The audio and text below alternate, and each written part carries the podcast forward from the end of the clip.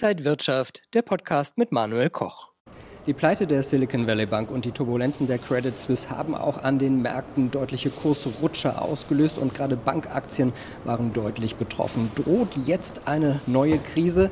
Darüber sprechen wir heute hier an der Frankfurter Börse und mein Gast ist Max Winke vom Broker XTB. Herzlich willkommen. Vielen Dank. Herr Winke, wir wollen vielleicht erstmal einsteigen, um nochmal zu klären, was ist überhaupt passiert, was ist so der Stand der Dinge, warum ist die Silicon Valley Bank jetzt pleite gegangen? Also die Silicon Valley Bank war die bevorzugte Bank für den Tech- und Startup-Sektor. Und durch die wirtschaftliche Lage, die sich verschlechtert hat, insbesondere aufgrund der hohen Zinsen ja, für Tech, äh, war es so, dass äh, Kunden immer mehr Geld abgezogen haben und das Geld war äh, größtenteils investiert seitens der Bank und zwar in langlaufende US-Staatspapiere. Nun ist es so, dass die Anleihepreise gefallen sind wegen der hohen Zinsen. Also es gibt ja eine negative Korrelation zwischen den Anleihenpreisen und den Renditen. Zinsen gehen hoch, Anleiherenditen gehen hoch, die Anleihepreise fallen. Und dadurch wird das Anlageportfolio der Bank natürlich weniger wert. Und wenn es nicht genug Barmittel gibt, um die Kunden auszubezahlen, dann muss man eben mit Verlust verkaufen. Und genau das ist eben passiert. Und man hat das versucht, durch, durch eine Kapitalerhöhung dann sozusagen auszugleichen, aber ja, das ähm, war dann am Ende der äh, Auslöser für die Panik. Und Finanzbehörden und Regierung haben dann aber sehr schnell reagiert. Da hat man wahrscheinlich ja auch aus der Finanzkrise von 2008, 2009 gelernt.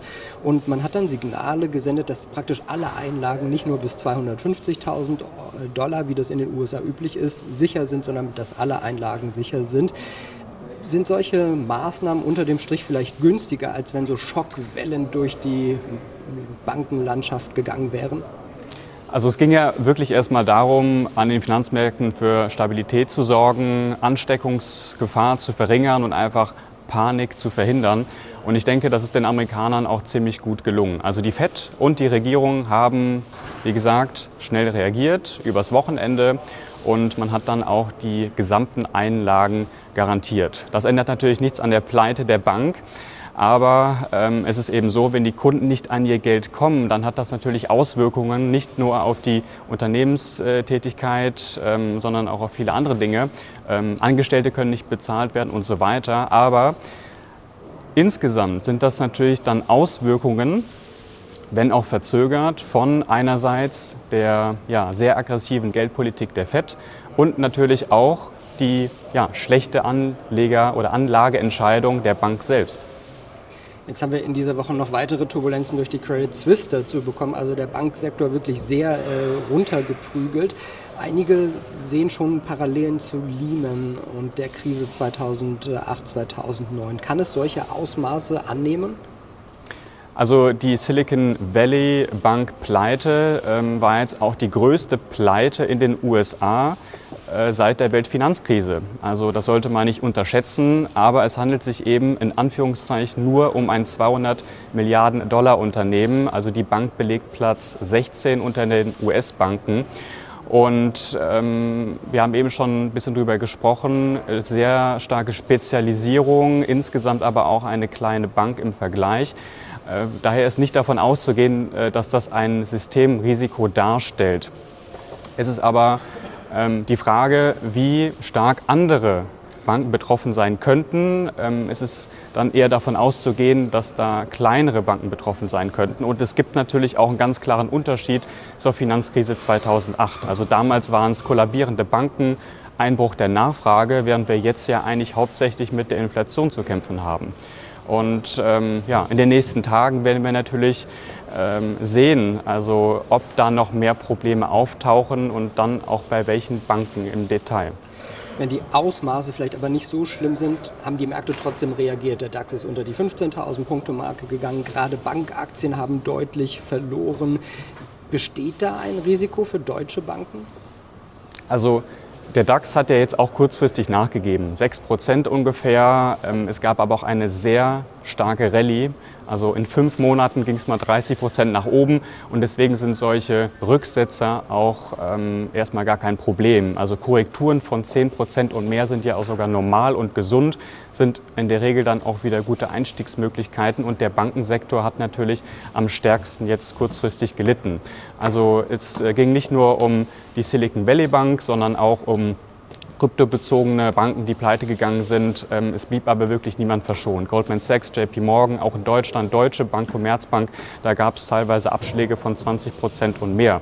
Aber ähm, es geht jetzt eben äh, zu differenzieren, ob äh, ja, eine Bank letztendlich äh, pleite geht, ähm, das Geschäftsmodell letztendlich nicht lukrativ war oder eben einfach mit einem hohen Risiko verbunden war oder ob eine Bank durchaus noch stabil ist. Also das muss man prüfen. Ähm, die Banken in Deutschland sind da grundsätzlich äh, gut aufgestellt, also die großen Player, ähm, gute Eigenkapitalquoten. Ähm, es gibt eben auch viele andere Dinge, vor allem im Geschäftsmodell, die dafür sprechen, dass die Banken da deutlich besser aufgestellt sind. Und wenn die Kurse stark nachgeben, dann sind das auch in der Regel auch wieder Einstiegsmöglichkeiten wenn wir mal so rein hypothetisch davon ausgehen würden, dass eine größere deutsche Bank pleite geht, sind dann die Einlagen wirklich nur bis 100.000 Euro sicher? Ja, also bis 100.000 Euro wäre gesichert. Ähm, Im Falle einer großen Pleite. Es gibt dann noch Ausnahmen. Das heißt Gemeinschaftskonto, da würde sich der Wert verdoppeln. Ähm, es gibt auch noch ein paar andere ähm, Spezialfälle. Das äh, ist dann aber eher darauf zurückzuführen, wenn kurzfristig viel Geld auf ein Konto sozusagen ähm, gekommen ist. Das muss man dann aber im Regelfall dann auch ja, einfach prüfen oder prüfen lassen. Gilt das eigentlich pro Konto? Also wenn ich 300.000 äh, Euro habe, sollte ich die auf drei Konten verteilen? Ja, das ist die große Frage. Also äh, grundsätzlich ähm, gilt das nicht, wenn man bei einer Bank mehrere Konten hat und das so verteilt. Und deswegen wäre eben sozusagen die Idee, dass man äh, bei verschiedenen Banken ein Konto hat.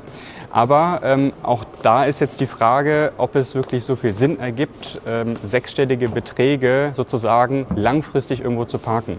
Also ich denke, investieren ist äh, da die beste Lösung, egal ob Finanzmärkte, Immobilien, Gold. Ähm, am Ende sollte man nicht dabei zuschauen, wie sozusagen das Geld jeden Tag weniger ähm, wert wird. Und wer da eben sozusagen noch nicht mit begonnen hat, der sollte einfach mal sich fragen, äh, was erwarte ich für Rendite und was bin ich bereit zu riskieren. Und da lässt sich das dann eben auch relativ schnell eingrenzen. Jetzt haben viele neben ihrem Bankkonto auch noch ein Depot bei einem Broker. Oft ist das dann gar nicht bei der Bank, wo man ist. Was wäre, wenn ein Broker pleite gehen würde mit diesem Depot? Wäre das gesichert? Also ähm, wenn es um Wertpapiere geht, um Aktien, echte Aktien, dann ähm, gilt das als Sondervermögen und ähm, ja, da ist immer der Anleger selbst der Besitzer. Und das heißt, rein theoretisch kann er einfach eine Depotübertragung machen und ähm, ja, sozusagen einfach das Geld rüberziehen. Aber man muss sich natürlich auch fragen, also ähm, bevor man überhaupt ein Konto öffnet, sollte man natürlich auch schon mal prüfen. Also ähm, wo ist der Sitz äh, des Brokers oder der Bank, ähm, wie ist die Regulierung und so kann man natürlich auch schon mal ja, den einen oder anderen Fehler vermeiden.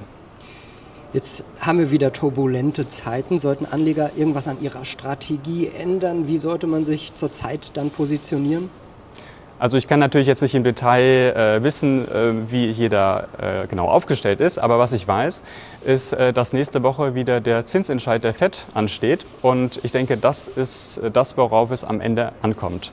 Und äh, die FED steht ja jetzt vor zwei Problemen. Wir haben einmal die hohe Inflation kombiniert mit der recht robusten Wirtschaft, was bedeutet, die Zinsen müssen ansteigen. Jetzt kommen die ja, ähm, kommt die Bankenkrise oder die Krise bei bestimmten Banken ins Spiel und das ähm, sorgt natürlich für einen Dämpfer bei der Geldpolitik.